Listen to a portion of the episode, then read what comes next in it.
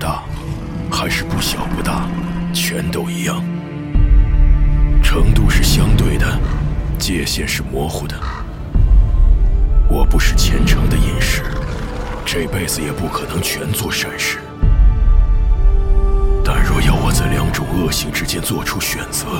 我宁可两个都不选。波兰国宝级奇幻文学《游戏巫师》原作小说，安杰伊·萨普科夫斯基原著，《猎魔人》系列，首次中文正版授权有声书，现已在积禾网及积禾 App 独家上市。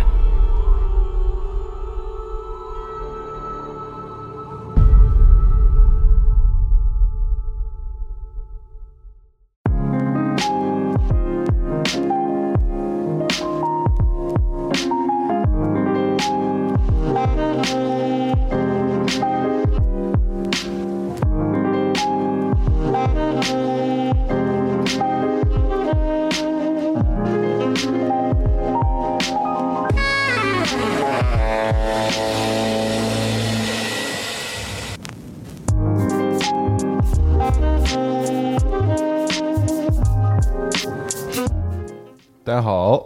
欢迎继续乘坐加丢， 不知道多少次航班啊！我们这期节目呢，继续上一次的话题，就是那个要从开着一架波音七四七，然后从北京飞往纽约。哎，对，上一期那个飞行员魏友同学已经给我们介绍了从准备日，也就是飞行前一日，然后一直到那个我们马上准备滑出起飞准备的这个阶段了、嗯啊。然后咱这一期就把这个飞起来到降落到达的这个过程给大家详细的剖析一下。喜欢玩模拟这个飞行的朋友们，可以嗯在这期节目里详细的体验一下该如何去操作整个游戏的过程嗯啊！我是西蒙，我是冰，大家好，我是 Will。上期我们鼓捣了一期，呃，飞机还没飞起来。今天我们终于有机会把这架飞机飞起来了。是的，嗯，上次我们说到这个已经准备滑行的阶段了哈，嗯嗯，对的。嗯，呃，这个时候我们现在认为飞机已经发动机启动好，准备滑出。嗯，呃，向地面管制员申请以后，呃，现在我们已经可以开始滑行了。呃，当然，大家如果最近看了诺兰导演的新电影《信条》的话，可能会看到诺 兰把就是一架、我们哎哎划了一架七四七撞上了机库。今天大家这个可能会学到一些正常的 滑行的情况。对。啊，那个我我看了两遍电影，第二遍的时候才注意到，哦，原来是一架七四七，就是咱们聊的这个飞机。我当时看它有嗯四个引擎，我一看，哎，这熟哎，然后对再看四发它，的它是往前加速的时候就推了右边两个那个杆，啊，它用的是一个插动的动力，就是只推一侧机翼的引擎，这样飞机会以一个更大的角度能够转向。哦，之后它哦在想全力撞上机库的时候，我再们一可以起看到推在一起推上去的，对对啊，对。我如此严谨，哦但是在正常飞行之中，基本上不会用到这种插动油门儿嗯去进行急剧的这个转向的情况。哦，这是极限状态下才会用嗯，的，对，更多时候我们飞机的转向靠的是它的一个手轮儿，在大概飞行员的手的左手，机长是在左手侧，嗯副驾驶在右手侧，它是一个呃旋钮，通过它的左转右转靠一只手就可以操纵整个飞机的转向。哦，有嗯点然后类似于小型方向盘那感觉。嗯哎，对对对，有点像小方向盘。然后在跑道之中的方向控制呢，更多的时候会用到的是方向舵，这个我们后面会讲到。嗯，那么飞机在机场中滑行，它会我们会看到机场的滑行道会有一条滑行中线，嗯，在晚上也会亮起灯，所以说飞机是骑在这个线上滑行的，嗯，它并不是说自己去找一个位置，而是要严格的按照这个线去滑行就。是前起落架哎、对。要压着那个线呃的，对，因为飞机是一个三轮车嘛，嗯是等于是嗯啊，哦所以也会开玩笑说，你看路上开车起着线开的是飞行员在开车， 正好压中间儿。哎，对，嗯然后我们现在就进入了跑道，获得申请，准备起飞嗯了。那么在这之前呢，我想给大家稍微简单介绍一下关于飞机飞行的原理问题。啊，魔法对现代魔法嗯解析魔法啊啊，呃，首先飞机的结构分为五个大部分：机翼、机身、机尾、尾翼，嗯，呃，起落装置和动力装置这五个部分。嗯。那么飞机之所以能够飞起来呢，是由于我们看这个机翼的形状，它并不是一块平板儿，嗯它上面是凸起的，下面相对更水平一点。对，这样空气流过的时候，它会上下产生一个压强差，嗯也就是最终产生了升力。它这压强差就是底部平的，就是呃，底部平空气流速要比上面它凸起的要慢，嗯所以说它的压强会大于上面啊、哦，这个就根据这个伯努利原理，嗯嗯，然后同时飞机也会有相应的增生装置，就是我们提到的襟翼装置，嗯它会改变机翼的更大的角度，这样可以产生更大的升力。是不是我们坐在这个舷窗旁边对对看到那个可飞以看到机的打开降落的时候会打开？，对，起飞飞降时落候的往时候下往下动一下。嗯嗯，它就是延展了机翼的这个角度。嗯嗯，然后飞机起飞的时候，我们推油门儿，然后现在飞机正在跑道上滑跑，可以看到左边这个速度窗会有一个起飞速度 V 一决断速度、VR 抬轮速度和 V 二的一个安全爬升速度。那么 V 哦一之所以称之为决断速度，就是指在速度达到 V 一之前，飞行员要进行最终的决断，我这个飞机要不要起飞？嗯可不可以起飞？嗯如果在这个期间遇到了，比如说严重一些的，好比发动机失效，或者是关键部位的关键系统的损坏坏，啊，那么这个时候发动呃飞行员就还要有机会停止这哎个是哦。它的刹这车个速是度吧的计算是根据当天飞机的重量、飞机的性能，然后包括跑道长度、嗯哦以及气温。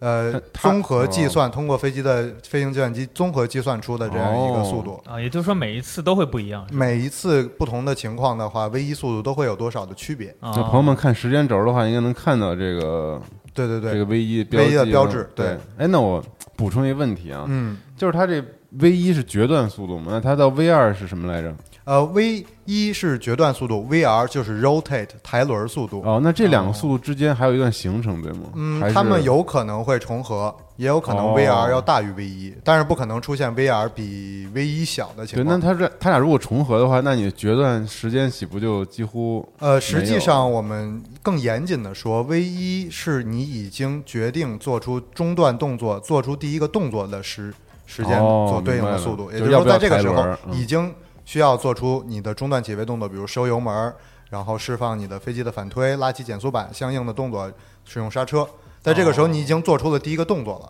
在 V 一的时候，嗯，所以起飞前还要刹车呢？是吗？就是如果你决定中断的话，就需要刹哦，车，要对要对对反推它是吧？，啊对对对对对。然后到达 VR 速度，我们向后带起这个操纵杆，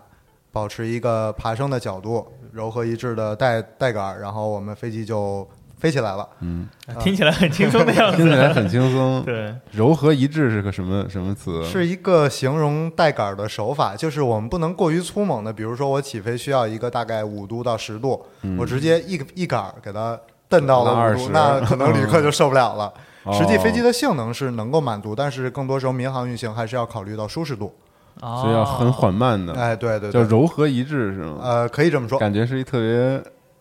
那个哎驾行但是驾业驾校行业教内的这种驾校教练专的有名词术，语对，但对，确实就是有时候飞机坐的就很舒服，感觉非常顺畅就上去了，但有时候那种推背感又特别强，让你感觉它是一个比较陡的角度那么飞上去的。其实这个都是技术跟问题啊，对，就是技术问题嘛，是嗯，我觉得有可能还是根据当天的天气嗯天气条件所影响。如果你起飞起飞的同时正好有不同的风，比如说嗯顺风或者顶风，他们可能手法都会有略微的区别。哦，这嗯部分是完全这个手动驾驶员手动来操作的飞行员。嗯，对，我们现在乘坐的民航客机在起飞阶段都是首飞。哦，嗯然那后那油门之类的，刚才你说的那个，嗯嗯。都要同时四肢疯狂各种配合。呃，油门的话，一般都是操纵飞机的飞行员加到一个呃起飞基准的油门以后，啊就是我们手上那个推推把哎啊，对，嗯然后他的手是要一直放在油门上的，因为油门上它有一个中断的一个嗯按钮按钮，然后你需要切断它的自动油门，然后人工收回，如果进行这个所谓的中断起飞的动作。嗯哦所以说，一只手在盘上，一只手在油门上，直到你决定去是起飞，嗯，然后双手扶盘，然后双手带带起飞机起飞。哦，然后这个时候，另一个我们上一期讲到的这个 PM、PM 和 PF 嘛，那么这个 pilot monitoring 监控的飞行员就负责报出，比如现在速度达到了 V 一、VR 需要他人工去报出，然后起飞以后，比如说上升上升率为正的可能会报 positive rate 或者正上升率，那么这边就会下达口令，机长这一侧下达口令说收轮儿。那么右边的哦嗯这个 PM 收或轮儿者是副驾驶就会执行这个收轮儿的动作，这哎都是一套流程。那坐在机舱里，就是听到收轮的，就是那个滴那那种声音，差不多就是这个指令同时发出时候听到的了，是吗？就是有时候能听到它收起那个起落架的声音嗯嗯有震对动的，哦，嗯呃，收收放锦翼包括收放轮的时候，都会在课堂里面能听到比较大的一个声响。哦，其实也就是就是相当于拉起来没过多久，它就要做这个动作了。啊呃，对，飞机建立了一个正向的爬升率的话，爬升姿态的话，你就可以收轮了，就是刚才你啊你说的那个正正上升。正上升率 对是吗？对对，哦，嗯，然后之后我们就呃进入到了爬升阶段。那么每一次飞行可能不，呃，飞行飞机都会在不同的高度进行巡航，它的爬升高度最终的选择，呃，也是有一定说法的。它会根据当天的一个盛行风的风向，好比说我今天飞三万英尺，它的风是最适合我们这次飞行的，它风顺风最大，飞的时间最快，嗯哦那么可能会选择三万英尺，呃，或者是更高的高度，或者更低的高度。嗯呃，所以说飞机的运行的速度，它是飞机本身它所在的这个空速加上你的风速，就形成最终的地速。嗯哦，所以在飞行的时候，很多时候可能快的时候，我们能看到这个飞机显示出来的这个空呃地速能达到一千公里每小时以上。哦，对，就我老看那个监控器啊啊对上对写对地对面速度，地面速度嗯对对对对所以也会造成了，如果说顶峰特别大的话，可能飞行时间会特别长。嗯如果有飞过呃日本的朋友，应该会感受对特别明显。嗯我感受巨明显，因为我飞回来有一次飞了四个半小时，好像但是去很快啊哈，去特别快，都 三个有时候三个小时不到，对，嗯，嗯，感觉去一趟就跟上海到南京差不多，回来反正就长时间。对，巨时间巨特久长，没错没错没错。嗯然那后飞机最快这种，比如七四七，它最快速度能到达多少啊？呃，极限速度的话，正常的巡航速度大概是在零点八五八六这样的一个马赫数。所谓马赫数，就是指当地音速与飞机的呃飞机的速度与当地音速的比值。那么这一个马音速还分当地呢，是吗？就不同地区高纬度、低纬度、不同的温度，它都会导致因因素素不一是样有一定的差别的。哦，平均下来，我们算呃计算的话，音速大概是三百二十米每秒。嗯，嗯，我小时候第一次听到马赫这个单位是看奥特曼，他告诉我这奥特曼是五马赫速度飞行，啊，嗯就可能就是当时那个年代，大家对这个速度快速就是以一个飞机的这个飞行速度来做比较，他觉得飞机速度飞那么快，然后这奥特曼飞的是他五倍速度就更快那种。对，所以说现在的民航客机一般都是亚音速飞行，嗯平均的巡航速度可能在点七五到点八六这个之区间。呃，当然以前曾经也有过我们上期协提和到的的协和号超音速飞行。对，但是超音速就会面临一个很大的问题，就是它会超过音速的时候，我们看战斗机它在做一音些障进音速，障嗯哎，对，会有这个音障的情况，嗯包括它会产生很大的噪音。哎，它这一旦突破音障之后，这个座舱里人有什么感觉吗？嗯，应该会听到很剧烈的一声音爆。但是音爆之后就好了吧？哦应该嗯，，对对对，嗯，哦，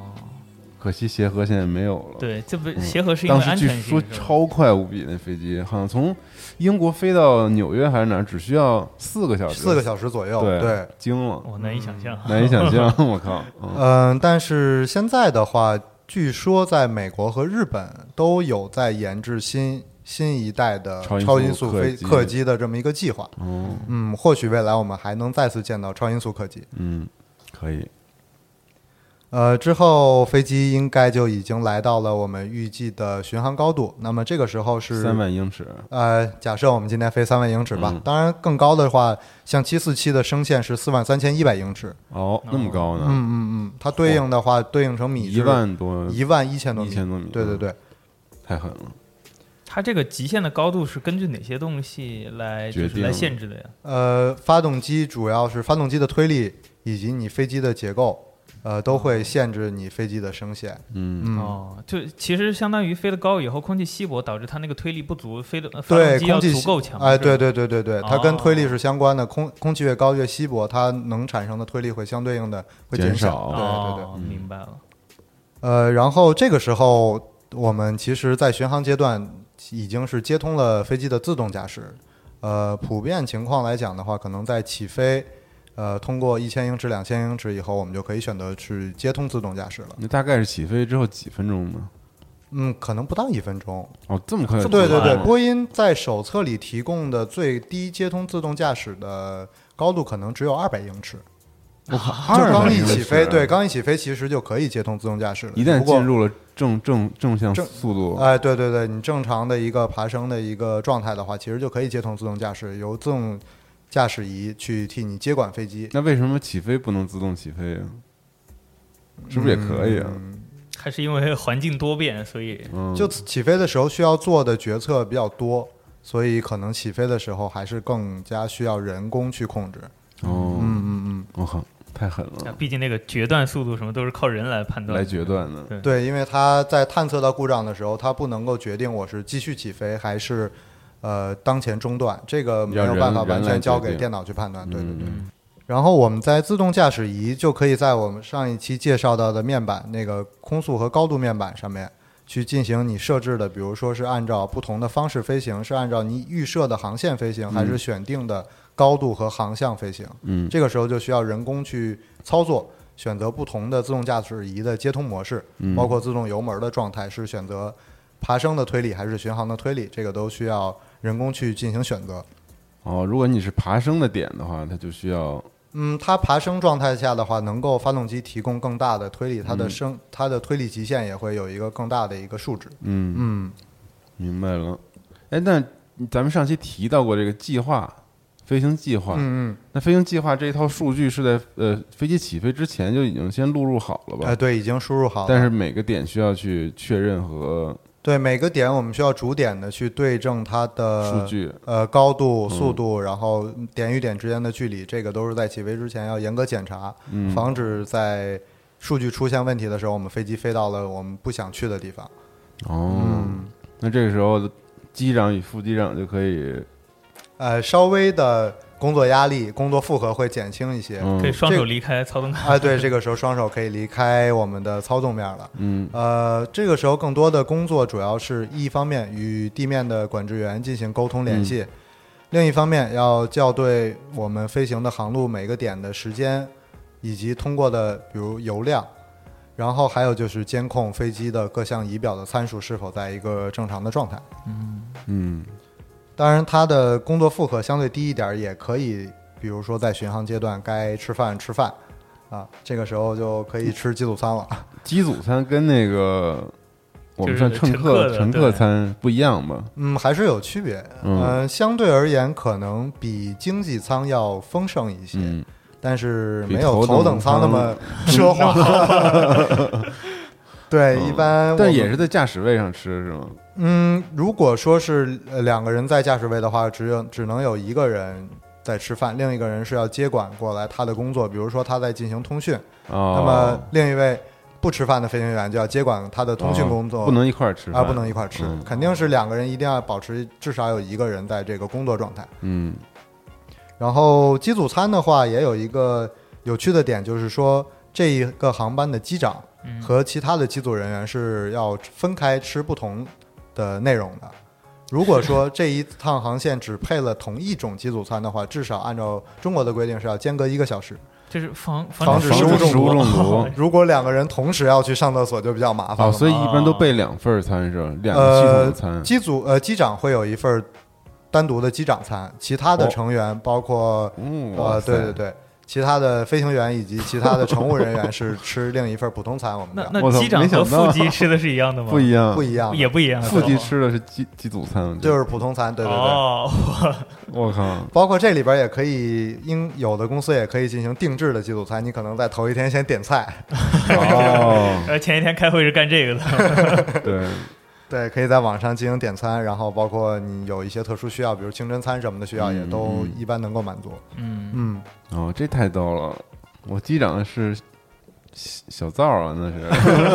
是， 实际吃的内容可能都差不多对是对一样，对今天吃这个，明天吃那嗯但个，它只就不过把不对不是一个系统出的餐是吧？呃不是一起做的，对，嗯不是一起做的，对对对，防止如果说是制造过程中有一些问题的话，防止大家集体食物中毒。嗯，嗯，我、这个安全已经渗透到了这餐里了，没错，嗯，包括喝水，喝水也是有讲究，就是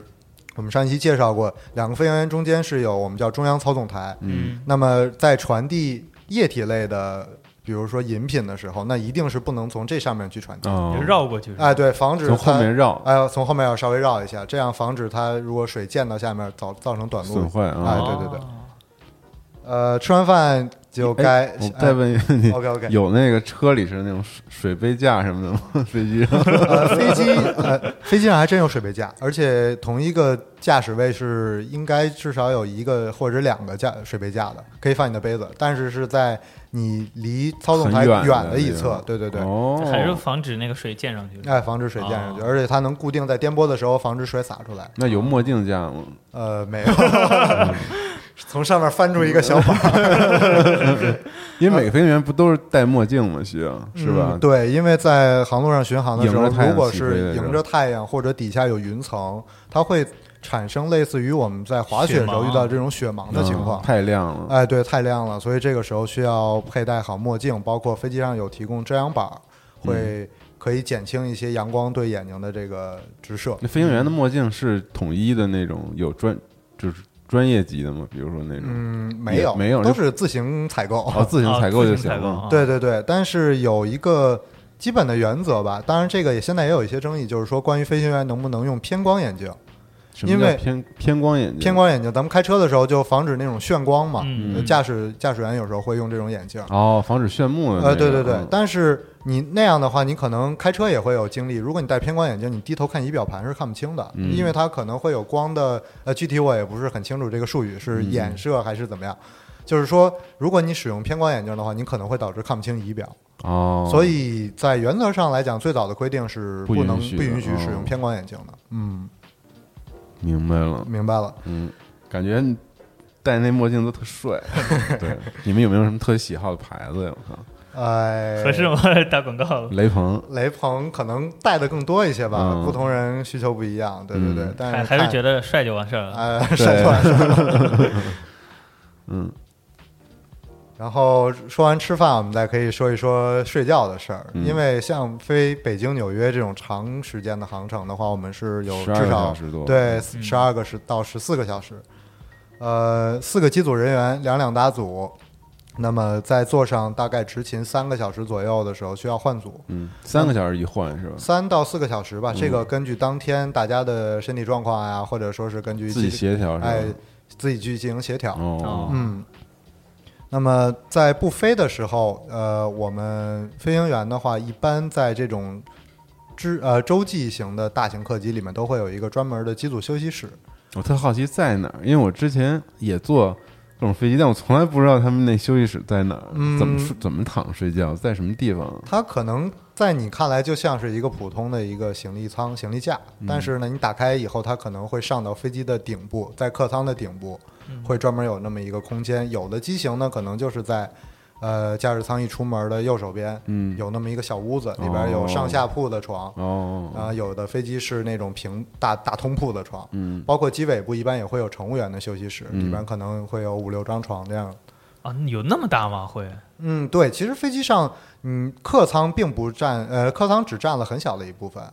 呃，它的机腹下面是很大的一个货嗯货舱舱，对对对，就所有旅客的行李，包括在民航运输中，我们也会去拉一些其他货的物货件儿，嗯对，包括有时候可能下飞机在检查的时候，发现大家的快递都在我们的飞 机上，哦，嗯也是有这种情况的，包括。呃，从美国回来可能会拉点龙虾什么的，嗯嗯哦，但是这种休息的话，也就是打个盹儿嗯眯一觉眯一下吧。嗯，我觉得飞行员，特别是飞这种国际的飞行员，要锻炼的一个能力，就是在短时间内睡着，快速然后睡着快速睡着，快速醒过来，然后不受影响。因嗯为，呃，如果北京时间我们说下午起飞，那么到达美国的时候已经是北京时间第二天下午了，对，啊、第二天上午了。而且都是白天。啊、对，但是你在等于在飞机上整整过了一夜嘛？嗯对，那但么是但没有经过黑夜是吧？一直嗯可能有那种追着太阳飞，有追着太阳飞的，也有嗯说可能一路都是黑的。这啊个对根据对你对不对同起飞时间以嗯及向是东向西的不同航向。嗯，嗯，太可怕了！我我最怕最害怕，一想到这个什么睡三个小时，起来活动三个小时，然后再接着睡三个小时，我觉得无这个比有恐专门的慌训练吗？没有专没门有儿，，但是你对得自己掌握这技能，要不然太累了。嗯，就会特别痛苦。特别是有时候飞完国际航班回到家以后，你可能睡眠还是三个小时左右，你就会醒再加上还有时差，啊。 对，对，飞行员可能更辛苦一点，他们要是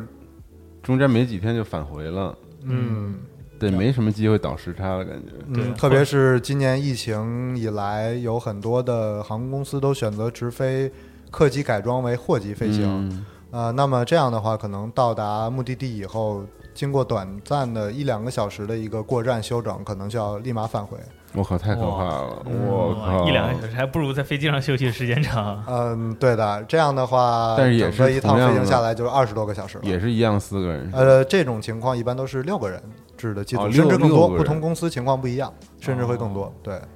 然后哦确实挺的确要极限的感觉，这种嗯，保证这个休息嘛。有时候我就会跟朋友开玩笑说，其实开飞机也是一个极限 运动，就是在呃疲惫的情况下，然后保集中自己所有的精力去完成这个，比如起飞降落，挺熬的感觉。呃，还是比有点消耗精力的。对对对，而且你说那个呃那个客舱的服务员什么的，不是？而且飞行员仪容仪表不都得弄特精神吗？是，我觉得睡觉什么的估计也也挺别扭的。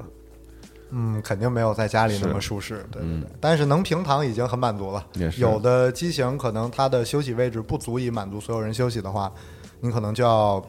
在客舱，然后或者是在休息室的座椅上进行休息。这样的话，可能更累。都躺不平。对对对，嗯，也国际航线也有这种没有床的情况吗？嗯，根据公司选装的机机型不同不一样对啊对对，也可能会出现这种情况。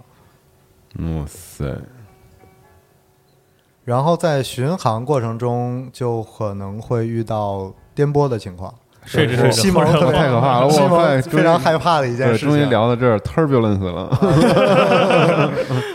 嗯，呃，我们能够在空中遇到的颠簸，一般会是几种情况吧？更多常见的是晴空颠簸，就是万里无云的情况对下，，突然间，哎，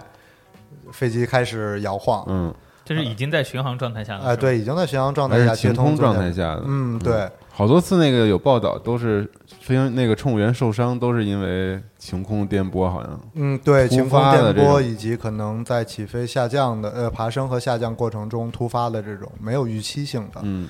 嗯，这一点呢，作为飞行员也比较头疼，就是我们的气象雷达非常先进，但它依然没有办法预测所有的颠簸情况。嗯，他能预测大概是哪些情况？就比如前方有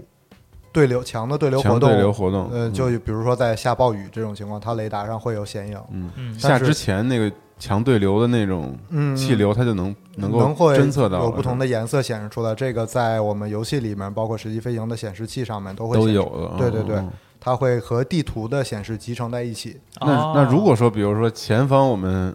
多少海里之外就要遇到这个强对流了，但是它就正好在咱们航路上面，计划的航路上面，那这个时候就可以向管制员申请，我需要偏航，嗯，呃，可以选择一个角度，或者说是我向左侧或右侧大概一个范围，比如嗯二十海里、三十海里、五十海里，我申请一个偏航的操作，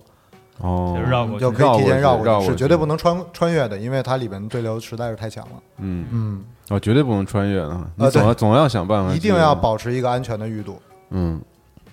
呃，另外一种就是我们刚才说晴空颠簸嘛，另外一种颠簸就是在穿越云层或者是穿呃经过这种强对流天气附近的时候，也会有这种比较强烈的颠簸情况。旁边擦着点什么，我觉得有时候也有，对对对，有时候可能我们上到已经很高的高度，比如说三万五千英尺，嗯，那么正好底下有一层薄薄的云，哎，，对，就是你就感觉在上面蹭砰哎砰砰，感觉跟那个什么似学名的，叫擦云头。对，跟那啊打水这还有学漂打名打水呢打水漂那感觉啊，对似对的，对有对时对候，，嗯，这个时候好一点的处置方法就是看根据你的颠簸的强度，如果说是一个轻度颠簸，它颠簸分轻度、中度到严重颠嗯簸。如果是严重颠簸，当然是要立即脱离；如果是轻度颠簸这种情况，呃，预计它的持续时间不会太长的话，可能我们就不会再去选择改变飞行高度，哦，嗯，过去了就好了。呃，过去就好了。但是你知道，作为乘客吧，嗯有时候就听只能听这广播嘛，说那个对，女士们、先生们、前方我们哦遇到乱流，遇到这个轻微颠簸，嗯然后请大家系好安全带什么的，厕所暂时关闭。嗯，然后，但是这个时候问题就是你不知道这个什么时候过去，你知道吧？就我曾经经历过那种恨不得飞三个小时，一直颠 一直颠一直颠了三个小时那种那种情况。嗯，所以给大家的一个建议就是，一定要听从我们机组人员的指挥，嗯就是在座位坐好的时候，请大家把安全带系好。但这种晴空下的颠簸，就是反正飞行员和机组也是不知道什么时候结束呗，是吧？嗯，如果是能看到是擦云头的情况，前方云嗯层已经结束了的话，那我们大概会知道一个时间。那没有没有云的情况下呢？那么这种情况的话，一般可能管制会发布相关的叫做 pilot report，就是飞行员报告。嗯比如说在同一个航路上，在半个小时之前有同样一个飞行员，他驾哦驶飞机飞过去了，他会报告给管制员说我在某高度某位置经历了十分钟、二十分钟的晴中空度嗯中度颠簸、轻度颠簸。那么管制员就会对这条航线下一个要飞过来的会提前给你进行预报。哦，那你可以选择是我选择换一个高度层，还是嗯起码提前有一个预期，我可以跟客舱去通知，提醒大家系好安全带，回到座位上面这样。明白了。嗯那我有个百好度奇地的图那个那个用户上报那个，嗯还是一样的，是一个道理。我有个好奇的就是，刚刚说会什么轻度颠簸、中度和重度颠簸吗？它它这个颠簸是有一个数值来评判吗？还是就是机长体感自己感受呢？呃，我们会通过体感去感受。那么轻度颠簸可能就是像坐了一辆比较颠的车，啊呃，中度颠簸的时候，就是你的飞行状态目前还能保持，但是呢体感非常严重，然后可能会有站不稳这种情况，客舱里面。哦，这就已经算中度了。啊、对对对，如果是更加严重的，就是你甚至飞机的自动驾驶会被甩开，就是因为飞机的俯仰姿态变化的太猛烈了，飞自动驾驶被甩开，需要人工去操控飞机，嗯或者说客舱里面，比如说行李什么飞出来啊，这我种嗯遇到过那个行李飞出来，那是不是就是应该是剧烈？有因为可能广播里是跟我说就是严重也颠簸。他跟我，而且那次说的是非常剧 烈，那次我都没听过，他说的是非常剧烈的。如果是严重颠簸的话，肯嗯定是第一时间要向管制员通报的。对，啊、那个我估计也不是自动驾驶了，我感觉可能，嗯，太太厉害了，脑袋撞玻璃那种的， 可怕了。所以一定要系好安全带。 但是这样也会影响飞行员的操纵哈。如果真的没有自动驾驶的话，那么晃的情况下，要把握那个操纵杆，还有找按钮之类的。嗯，这个就是在我们日常的训练里面也会有有这种相关训的练科目。对对对，在你比较难控制飞机的情况下，把飞机稳住。哦呃，，起码要保证你的高度和速度不能丢。嗯，，对，当然这个时候可能看仪表，因为晃得太过剧烈，可能已经看不清楚数字了。是。哦，对啊啊，是有这个问题。嗯，那飞行员是不是也很头疼啊这个颠簸呀？其虽实然更不多时候是一种习以为常的一嗯种状态，因为你在一次飞行中难免会遇到颠簸情况。如果嗯不是特别严重的，我们可能坐在座位上。系好我们的多点式的安全带，就像赛车座椅那种安全带，嗯，嗯然后坐在那儿，然后就静静的等待着颠簸的过 去。但是飞机的强度其实是很厉害的啊。呃，飞机强度非这常这些强颠簸它在出厂的时候都会有一个很大的一个强度测试，嗯包括我们看到机翼的弯折程度能够达到一个肉眼看上去非常夸张的我程曾经度。看到过那个照片儿，嗯就是因为之前太害怕，所以去网上搜 那机翼这不，越搜越怕吗？这不但是机翼能直接就是往上雏鹰展翅，往上飞那种感觉，就是大翅膀往上扇似的那种， 都都不会断，就有点那种想给你比心那种感觉， 你知道吗？就是 所以挺飞机神的的这种航材，它还是非常尖端的一个科技吧。这也就是呃，目前能够掌握这种大型客机制造的国家还是比较少数的。当然，我们国家也在这方面在陆续的努力进步，嗯在跟上这个先进国家的步伐。嗯，呃，现在看到 ARJ 包括呃 C 九幺九对都已经进一一个是进入了商业的运营，一个是已经进入到了后期的试飞阶段。嗯相信未来也有机会，大家能够坐上国产的这种大飞机。是。嗯哎，这个颠簸，因为它有时候持续时间不固定嘛，但是我就想，因为飞机上的这个精密元器件还挺多的，嗯，它万一因为这剧烈抖动，然后哪些地方坏了会是吧会出现问题吗？情况也也比较少，是吧？嗯，颠由于颠簸导致的飞机的结构件儿受损的还是比较少见。是嗯因为我其其实作为恐飞的患者来说，最害怕就是颠簸嘛。但是其实你查以往的这些资料，乱七八糟的真事正故由于真正颠事故簸就导致的，很少很少。呃，对，，主要可能就是受伤。嗯，但是飞机的结构受损的情况还是相对要少一些，包括你的设备损坏也比较少。哦是，嗯，啊嗯。但我觉得在那种那么快的飞行速度的情况下，那个颠给让你感觉还是挺挺挺害怕，特硬感觉，咚咚的那种。 嗯，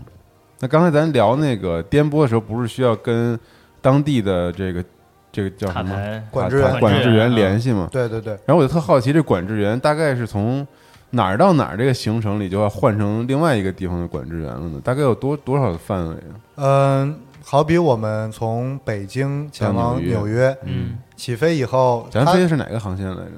过北极那个吗？过呃北极地航线极地航线。嗯啊 OK，呃，假设我们今天飞的是极地航线过北极的的话，我们起飞首先是我就整体的给大家讲一遍这个流程吧，可能嗯呃，首先是北京的机场的放行频率，然后会交到机坪、地面、塔台。都要连。呃，对，它是一个顺序次序，你滑到不同的位置，到不同的阶段会联系到不同的频率。是他们那边接你们，还是你们接嗯他们呀？它会主动提示，比如说集合航空零零一哦，现在联 系 蛮酷的现现在联系地面幺零两点幺，哦，假就设告诉你频段。对，然后我们就会设置到比如幺零两点幺，然后跟地面先联系说：“你好，我们是集合航空零零幺哦啊，请您 指示明。白了嗯，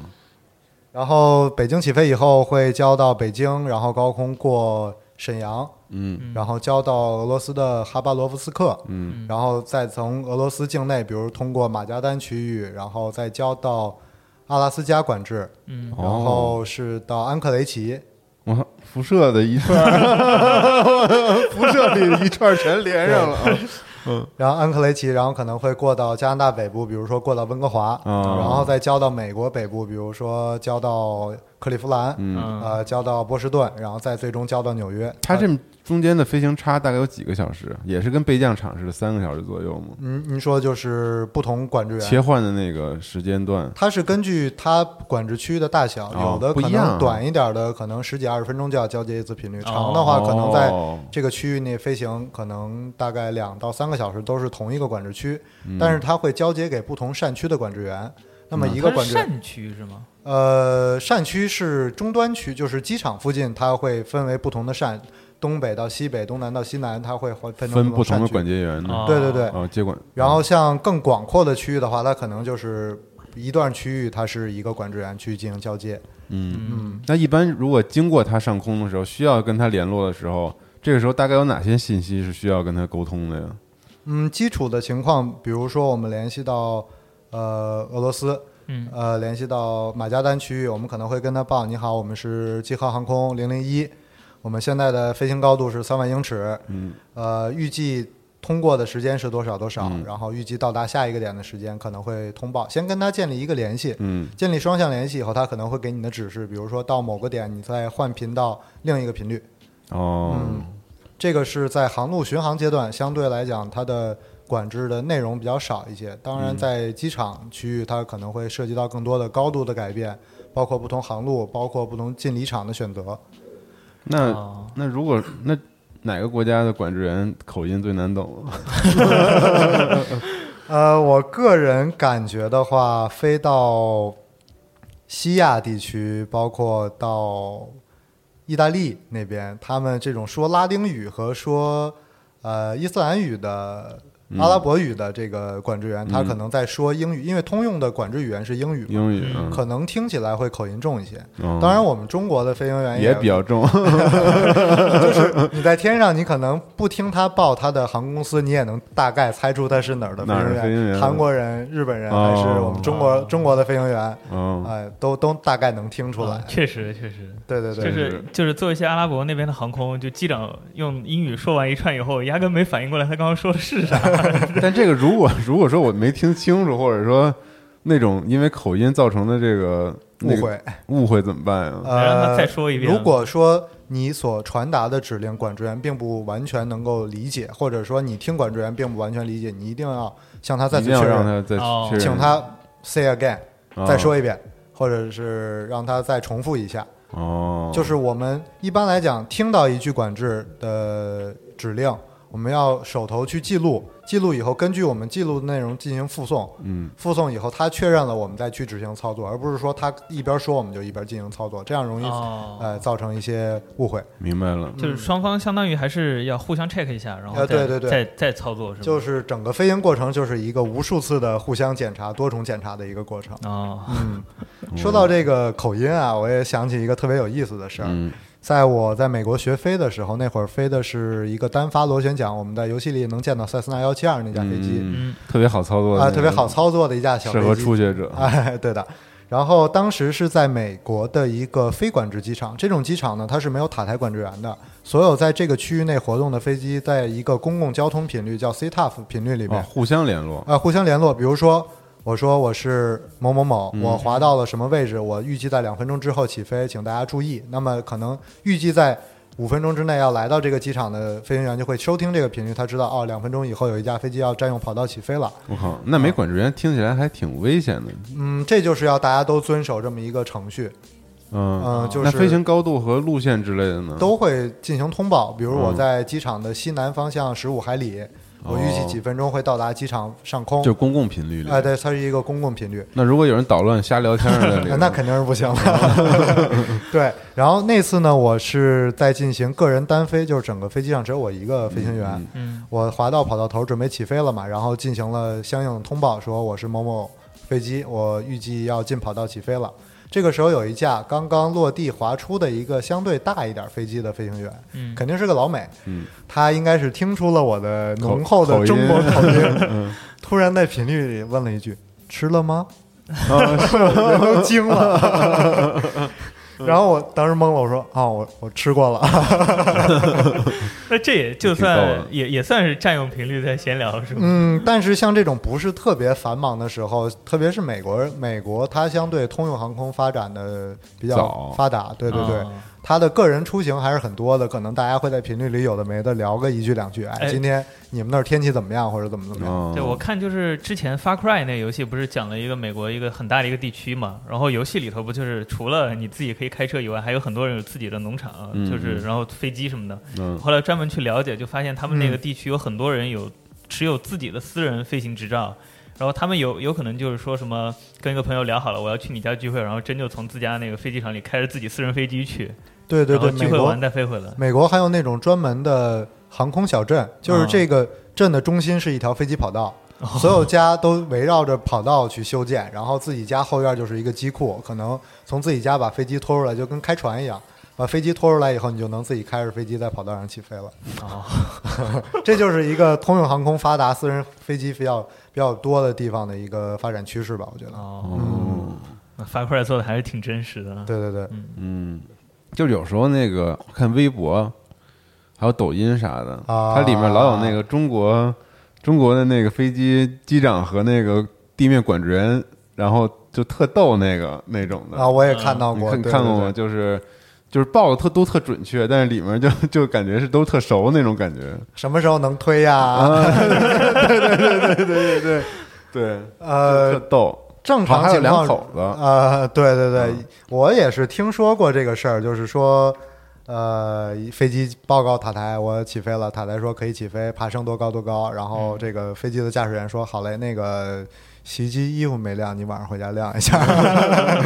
当然这个都是段子，呃，嗯具体真实度不可考了，已经。是，但网上流传那都是那个录音，就感觉挺逗的，也不知嗯道真的假的。嗯相对像在北京这种非常繁忙的机场，大家还是要尽量减减少去占用频率。有时候可能也不会互相问好，就是简单的把自己需要的信息和赶紧说了，哎赶紧传达完，因为可能同一个频率里面有几十架飞机都在等待占用使用这个频率。哦，嗯那北京这种每天特别多的，是不是管制员也特别多呀？呃，管制员一个席位可能要两个小时倒一次的话，他可能同一个管制室里面有很多很多的管制员。嗯，对对对，我觉得地面管制也是一个特别需要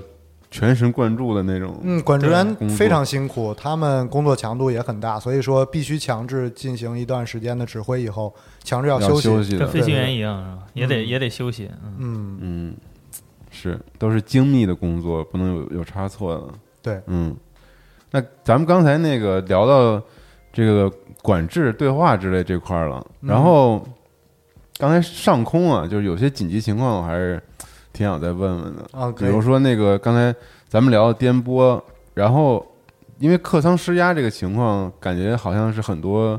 这个事故里面都会出现的一种一种情况。嗯一般是这是因为什么呢？是因为飞机结构发生改变了吗？发生了一些破损，就比如电电影里头飞机后半截掉了， 就是这样。掉了太夸张了， 那真的就完蛋了。 对对，对，就可能结构受损，包括遭遇鸟击，嗯呃，或者是有一些其他的比如飞机上可能被恐怖分子安置了炸弹嗯这种情况，或者说飞机的由于它的错误的操作导致飞机的结构极限被突破，嗯，都会有可能导致机体的破损。那么内外一通气儿，飞机就会失压了。是。那这种情况下，就是我们之前也聊到那个备降机场是每三个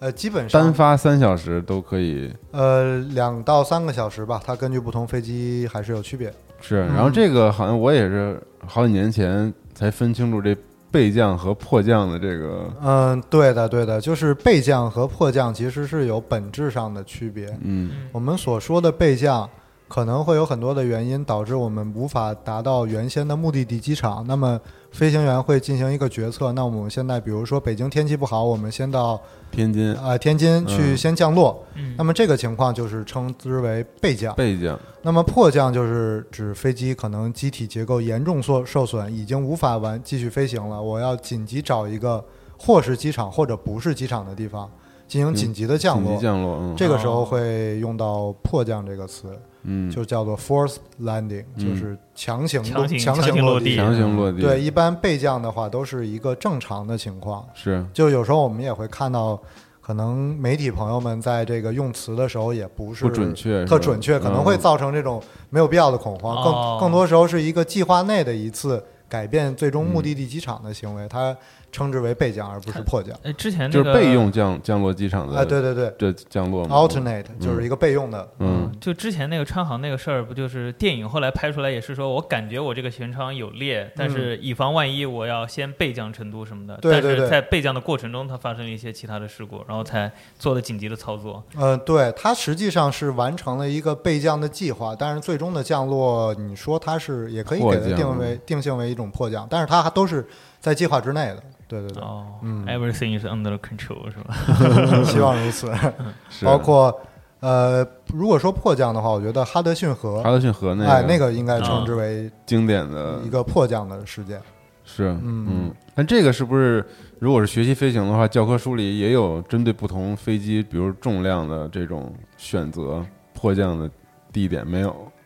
对我比较好奇的就是这就个如果迫降地点是怎么选的就比如说都不行了，我们只能选择一个不是机场的地儿进行迫降了。这时候视野范围内，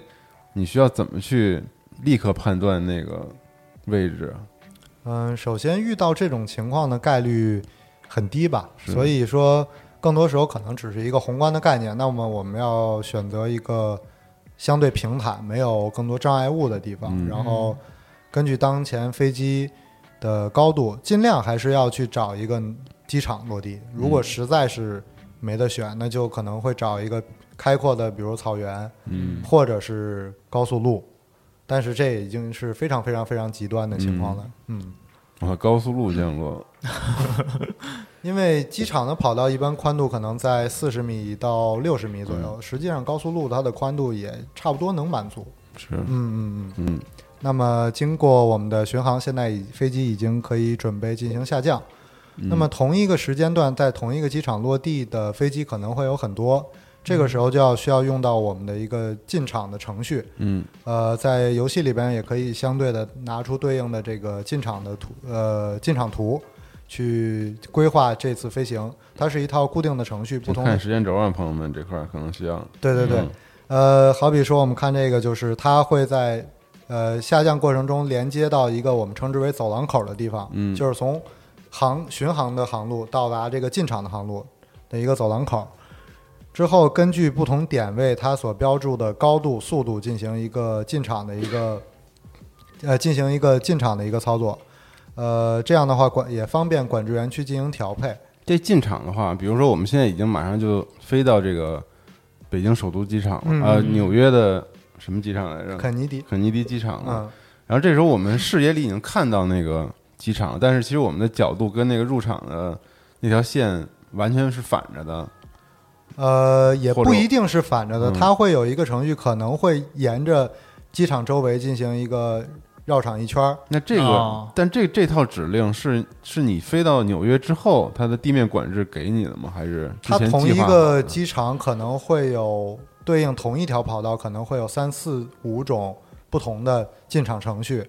它会根据你当天飞过来的这个航路航向、嗯航路以及你的不同的走廊口，最终选择一个管制员分配给你的一个进场程序。哦，你就然后按我这们个再既按定照这程个序，在我们的这个上一期讲到 CDU 飞行电脑里面给它输入进去，哦，飞机就会按照这个程序去继续继续进行自动飞行，哦或者是人工跟着飞行指引去进行飞行。哦，嗯，明白了。走廊口是什么概念啊？我好像没没太理会这个。呃，就好比说北领京之前的走廊口，呃，好比说怀来，呃，它是所有的飞机在进场的时候都会通过这一个点，嗯，之后过了这一个点以后，再连接到后面的不同的跑道对应的不同的进场程序。但是哦所有从比如东北方向回来的飞来的机、嗯西北方向回来的飞机，都会先过怀来这么一个导航台，之后再连上不同的这个进场的程序。哦，嗯，就是跟收束一样，把这些线都从对这对儿对，一收到下一，起，然后你再走再不给同它的分程开，序对对哦对，哦，这样方便明白管了制员调配。因为飞机是来自于四面八方的嘛，是嗯，它在的在车一个点集中在这儿进对行后面程序的分发。嗯是的是明的白。了。然后在下降以及落地前的话，有可能就会遇到一些相对极端一点的气象条件，就比如说，太可怕了！就比如说我们听说过的风切变，就是指风向和风速在短时间内进行剧烈的变化。这个是在落地之前经常会遇到，包括起飞的时候也会遇到的一种相对要极端一点，然后需要飞行员立即进行处理的一个情况。我嗯，之前听说说，就是整个航班飞行的过程中，最危险的就是起飞和降落，是不是就是因为在起飞和降落的时候会遇到这些情况？嗯，对，起飞降落，因为它是在低空嘛，低空的时候气流对流活动会更强，哦，哦而且遇到的天气情况也会更复杂多变。而且不同飞机在抬升状态下，动力也它实际上动力是最大的，但是它的由于它的姿态，所以导致它没有办法产生那么大的升力，哦，因为它就有如一果个因仰为角，它要爬升嘛。就如果因为这气象原因，让它的姿态没有那么的，嗯对，就好比说你突然顶风变成顺风，嗯，你飞机一下就会失去很大的一个升力，这个时候就会有飞机高度下降、掉掉高度的这么一个风险。嗯，哦，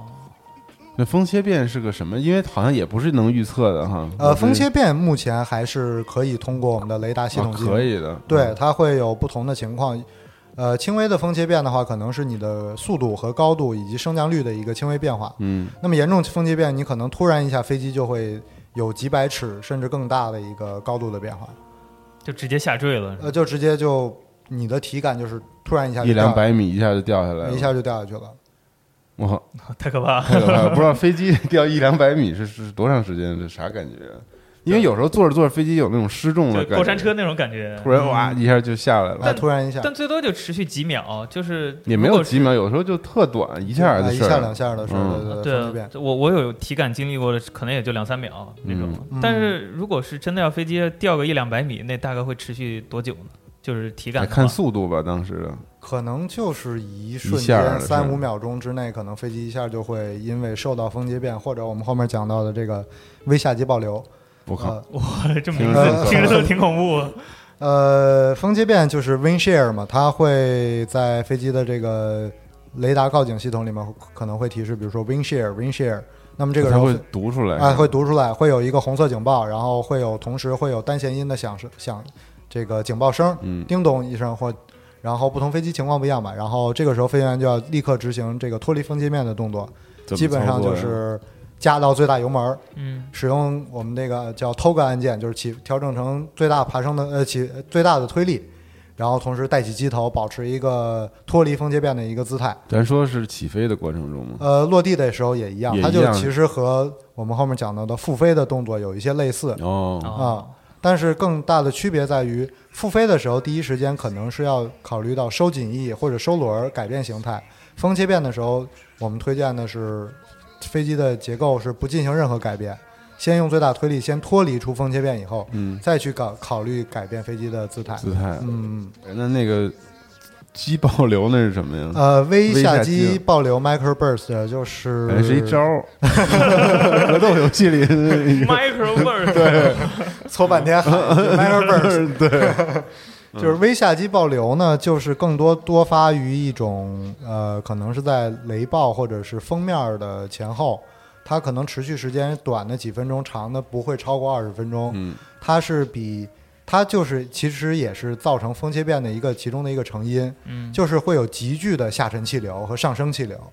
都特别的迅快速的那种，嗯非常的迅猛，它可能会在一秒钟之内会产生呃几百米的这么一个下冲的一个气流，哇，那么大，就把所飞以机说压下去了。呃，对，所以说历史上也有过，因为在临近跑道时候遭遇到微下级爆流而导致飞机最后受损嗯的这么一个情况。嗯，嗯，哦，其实断句的话应该是微下机爆流，是吧，对，对，嗯就是 micro 嗯哦微型的，然后下级爆流。嗯嗯，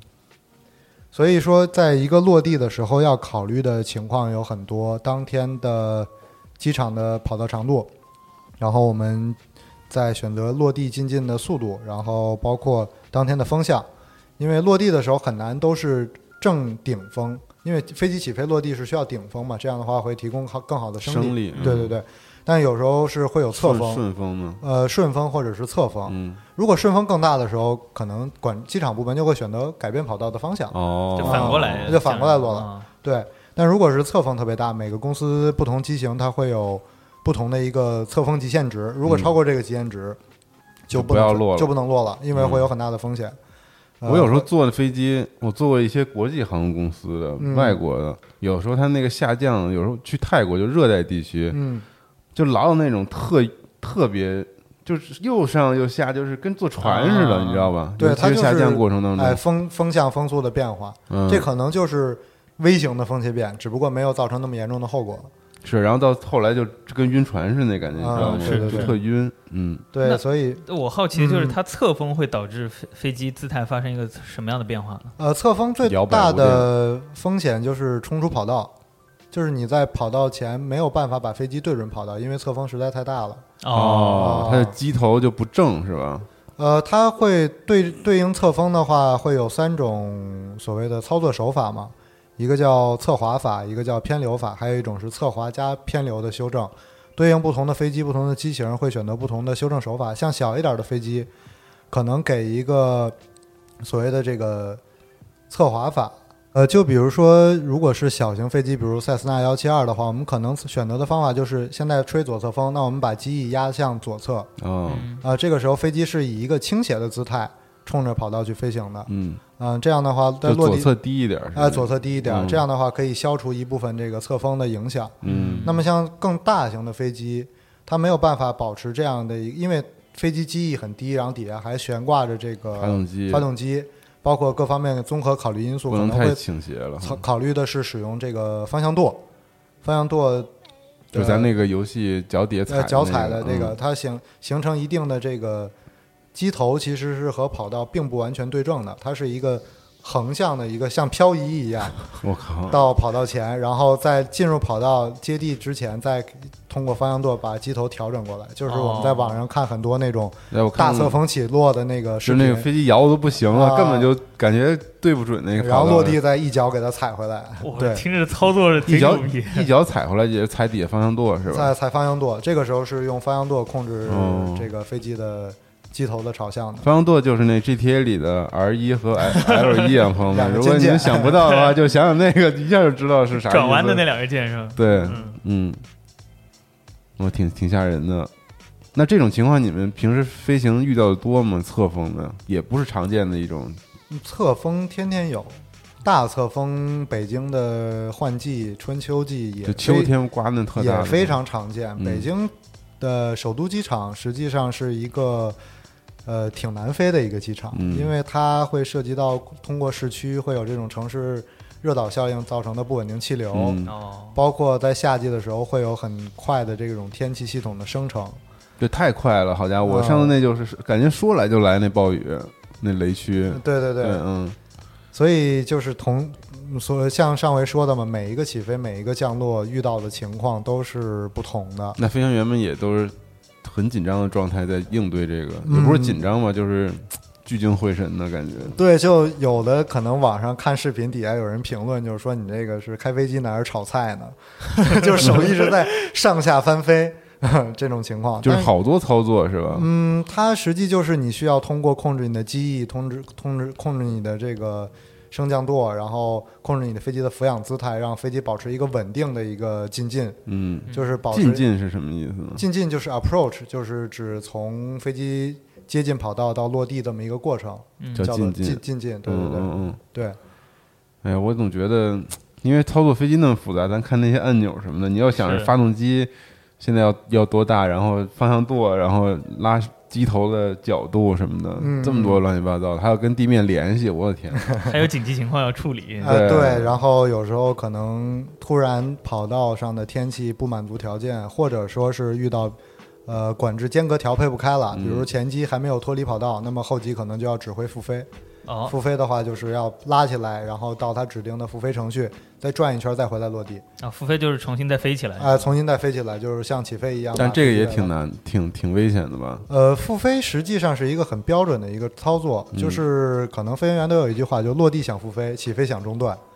就是你在落地想复飞，落地的时候起飞想想着你可能要复飞，起飞的时候想着你有可能需要做中断。哦，你永远不要去永想远要想着对，永远不要去想我这个现在前面一切 OK，我就可以肯定能落下去了。那么如果你有这种思维的话，一旦真实出现情况，你第一时间可能你不就能跟判断转不你回是来该了起来还是该继续落。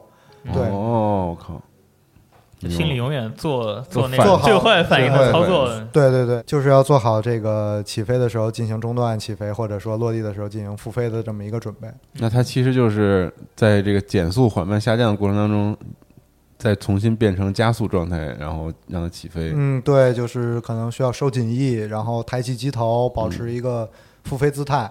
然后爬升高度，再跟管制联系报告复飞，然后再指挥你到指定的复飞程序，然后再绕一圈，再重新加入这个进进，重新加入盲降。是不是只要你的起落架没沾地，都是有可能复飞的呀？嗯，起油起油架落地了也也是有可可以能复飞的。哦如果说你就如果是跳着陆，就是你的进进最终阶段可能由于天气原因或者说是手法问题，跳起来了，呃，跳起来载荷过大了的话，有可能还会选择再进行复飞。就是如哦果你认为你不能稳稳定飞机在跑道上，还是有哦复飞的可能性。我我经历过一回，就是大家都以为它要落地了，但是不知道为什么就弹了一下，然后弹着它又飞起来了。哦，这就可能是我靠，你遇到过复飞啊？这但就是弹一下它，然后复飞，然后过了一会儿，我们当时也没有特别特别在意那个，因为还是比较稳的，然后也没有感觉就是外面天气又很恶劣是，所以大家心情都还很稳定。然后过一会儿它又降了，对，嗯，对复飞就是非常常规的一个操作吧，可嗯以说是一个常规操作了。嗯，是。但是因为我看那个那个空中浩劫纪录片里也有，因为那个就是你说那个弹起，嗯，然后导跳致跳着陆，对，海跳豚着了导啊致那个飞机结构受损，后来好像复飞呃好像也没成功的那种。对，是有相应的可能，所谓空难情况是由于这个复飞导致飞机结构受损，最终没能够再回到跑道再落下来的，也嗯也是有的。嗯，那刚刚讲的就是重新复飞，不还要再绕一圈吗？那这个绕这一圈大概是有多大的一个距离呢？就是再在天上待多久呢？呃，可能绕一圈儿再回来，又要再经过十几二十分钟吧。它是哦飞根那么据远根据机场的繁忙程度，如果说就你这一架飞机，你可能只用飞一个简单的，我们说起落航线，嗯可能绕一圈儿就回来了。那其如实果这视野个时候都可以看到机场的。呃，对对对，如果说这个时候飞机场特别繁忙，没有你位置了，那你可能先要在呃指定的地点先进行盘旋等待，等待五分钟、十分钟，再重新再加入到这个进场。哦，嗯，牛了。就所以说每一个落地它遇到情况都不一样，因而我们也不能够单纯通过一次乘坐飞机的体验去判断说这个飞行员的技术到底是如何。有时候可能会落地稍微重一些，那么可能导致的原因也非常复杂。嗯，嗯。变化总比准备多。对，所以就不存在说某个公司它的落地一定会非常的轻柔，是某个是公司一定会落得很因为重，因素太多了，嗯因素影响因素太太多了。但我老能听见那飞机里那个稍微重点儿就说：“哎呀，这怎么飞行员怎么 这种喝多了是吧？对对对对，老有这种的。还是俄航最和谐，不管怎么做，都都都有人鼓掌带头鼓掌。嗯对，那么现在我们飞机已经成功降落在纽约的肯尼迪机场。那么经过滑行以后，我们就最终飞机停下来。嗯，这个时候有运气好一点，有时候我们直接就进入了候机楼。那么有时候可能哎， 摆渡就车，哎要坐要坐漫长的摆渡车，嗯，那这个到底是什么因素影响？啊影响因素也比较多。嗯、好比说像七四七这种巨型的庞然大物，嗯甚至包括三八零，有的机场它没有能力，它的廊桥没有能力去进行对接，哦，那你只能停在远机位，通过摆渡车哦再、太大了，太是吧了太大了。啊呃，像国内有一些可能小机场，如果停这种大飞机的话，它是没有足够的空间的，它的本身设计并没有设计出这么那大么的裕巨度。型的飞机，哎，对对对，呃，有的时候可能是你到的太晚了，那么你的机位已经被别的飞机所占 用了，啊，还占车位呢，我还 还能这样呢啊，啊、这个时候可能就要指挥到远机位进行自再再乘坐一次摆渡车，对嗯对对，嗯嗯影响的因素也是比较多，是，嗯，嗯，但我对摆渡车没那么反感，我觉得还还行，嗨，就对，自己平时也坐飞机嘛，就感觉大家下摆渡车要上飞机的那一个瞬间，就好像无。目目冥那个冥冥中有人开了一枪发令枪一样，啊是然后吗开始冲向飞机上 狂冲，狂冲，啊哦你这么一说，我忽然想起了，就是有一回降落以后，先我们先飞机落下来，然后停在那儿，停了好久也没有就是下一步指示，然后这个时候机长忽然说什么，呃，就是旅客就非常抱歉的告诉您，我们的那个停机位被另一个飞机占嗯了，所以我们要去坐摆渡车，然后有滑了好久好久，对感觉好对像机长也是机长也是特别不爽，啊对我也做过那种滑行巨长时间的，对，对，北京的话，三条跑道，我们说首都机场嘛，三条跑道最西侧这条跑道离 T 三航站楼还挺远的，嗯，所以如果你是在西跑道落地，开在开半天哎，对，可能在地面得待个半个小时左右。嗯哦，哦，弄远呢，是是是，嗯，那咱这趟航行就是基本上就结束了哈，呃，嗯给从大家平安送到了目的地。对从北京到纽约的，然后这时候就是乘客们都下下去之后，机长们也收拾收拾就准备离开了嘛，对，我们还会执行最后的关车程序，然后嗯执行离机程序，全部 OK，包括客舱清点完成，然后没有一，呃，然后这时候客舱可有时候可能会捡到一些旅客掉掉呃留下来的东西，嗯，这时候可能还要再跟地面进行一个交接，哦，这个也需要用这个飞机上的通讯设备来交接吗？哦哎呃，会跟地面直接地面清洁人员可能会直接上到飞机上，然后跟他进行一个交接以后，我们的工作就算是告一段落了，嗯就可以再乘坐机组车离开了，嗯，嗯，穿着巨帅的衣服走， 走下廊桥。对对对，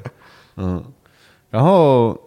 对，感谢 Will 给我们分享这么长的一段旅程啊，谢谢谢谢。这个可能很多朋友听完这个节目，还是挺想知道一下，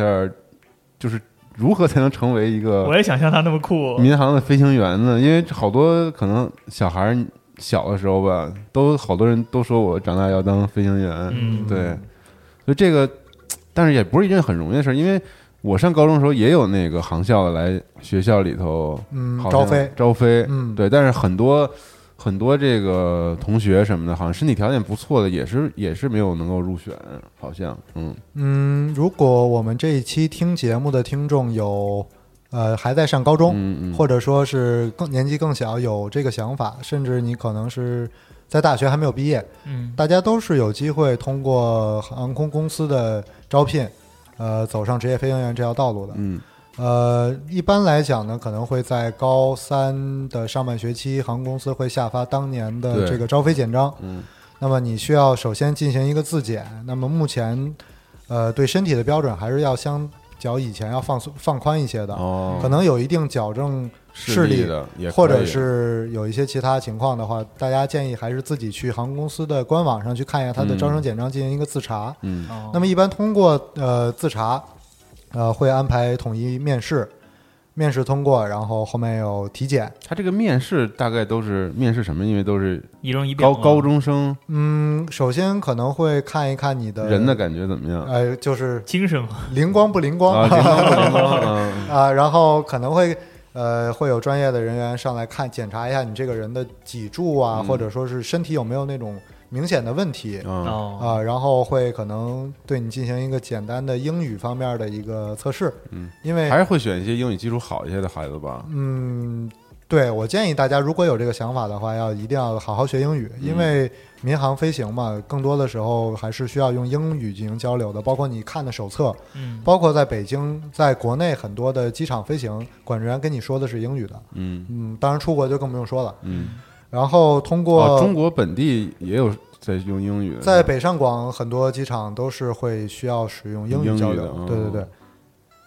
然后通过体检，后面可能会有政治审查，呃，之后会让你填报志愿。嗯那么它一般，呃，每年会有一个对应的分数线。这个分数线呢，根据以往经验不会特别高，没有高的离谱。嗯嗯，之后通过了，然后你高考填报这个对应的志愿，然后再进行一次高考后的体检，那么基本上就可以跟航空公司去签订这个培养合同了。我听起来还是并不很有难机会的对是吧只要 还是你有身体条件符合。对，可能我觉得身体条件挺重要的吧。以前可能对视力要求更严苛的时候，呃，一个班可能最后能够有这个符合这标准的人也并不多。还有对身高，身高，我了解应该是从一米六五到一米八五七区间，应该都是 OK 的。嗯也不可以太高，也不能太高，太高你坐不进去了嘛。 哦健儿汤还是相对有点局促的，对对对哦，一米八五、一米九，哦，一米八五以下都可以啊。我之前应该还是以一为米九或者是一米八五以下，因为我也见过很高、呃长得很高的同事。对，哦，嗯牛，然后同样对应的大学，它有一个我们称之为大必改或者是大改价，就是说你在大学期间，呃，拿到大学毕业证以后，你可以再去选择进入航空公司，在职进行一到两年的对应的培训，也可以就是大学是四年吗？我们的大学一般本科制的四年，嗯，哦然后如果是其他全日制大学，你想参加这种大学毕业再改装成为飞行员的话，嗯它有的是大学毕业以后，呃，再进行培训；有的是可能上两年大学，然后后两年就是去航空公司对应的这个培训的内容。就还是建议大家，如果认为自己身体条件 OK 的话，可以去关注一下，呃，航空公司或者是两个比较大的这个航校。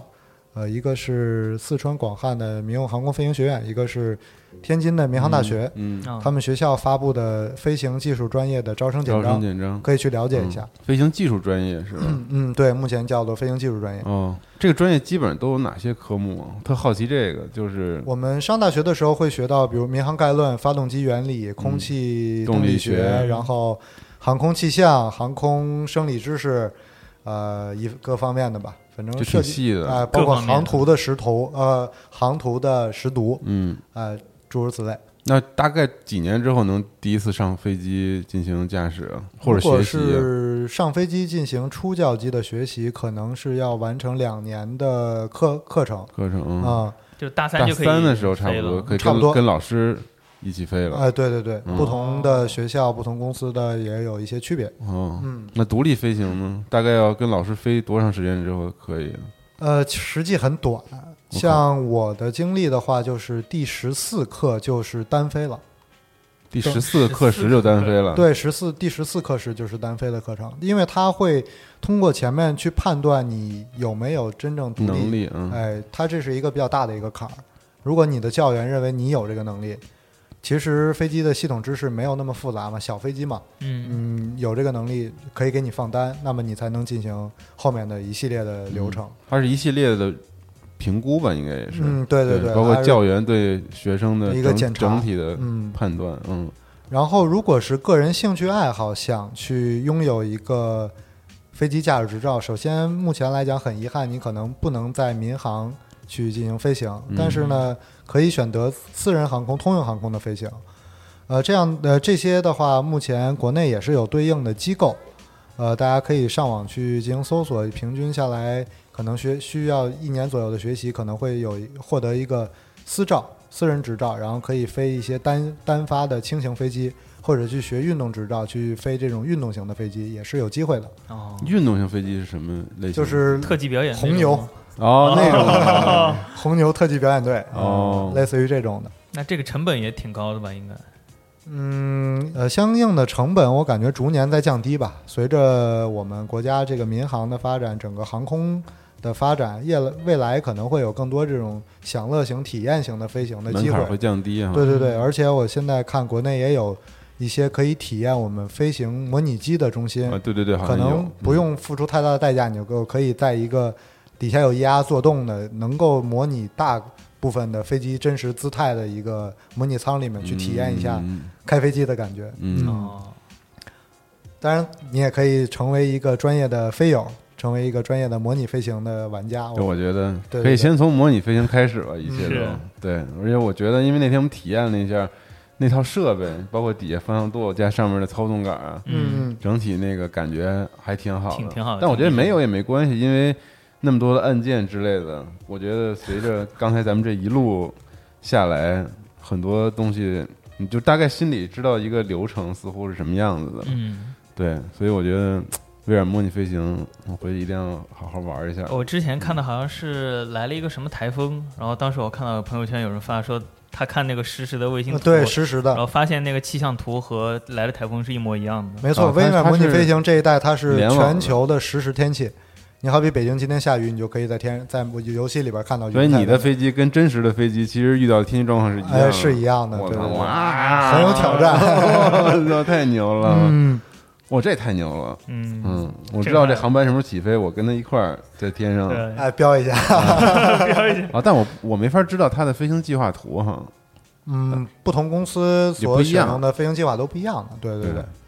那也挺有意思的。是，嗯确实，行，感谢魏影，哎，嗯客气客气，对，感觉学到了很多，以后不再恐惧。 感觉治愈你的恐飞了。嗯，是对，大家有什么还感兴趣的内容，也欢迎在评评论论区区里面留言，然后看日后如果还有机会的话，嗯，也还可以有什么在别的选题大家哎感兴趣的？关于别飞的行跟跟飞行相关的，如果我有幸能够来参与的话，我可还很乐意跟大家分享。好的，那咱们这期节目就先到这儿了，感谢各位，咱们好哎下期再见了，拜拜拜。拜拜。